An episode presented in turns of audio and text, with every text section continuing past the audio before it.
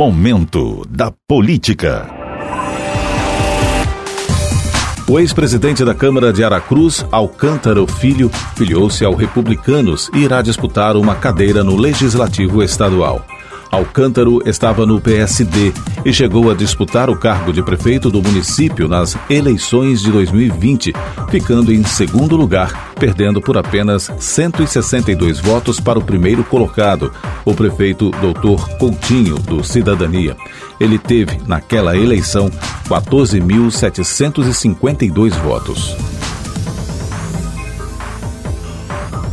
O Republicanos também anunciou a filiação de outros quatro nomes: a ex-deputada Luísa Toledo, a delegada aposentada Gracimere Gaviorno, ex-deputado Jorge Silva e o ex-presidente estadual do Solidariedade, Messias Donato.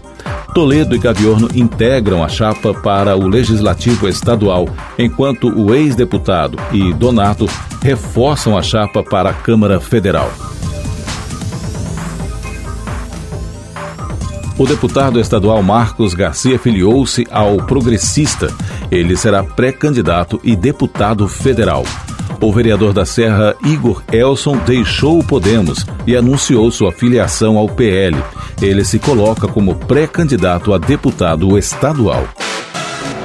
Momento da Política.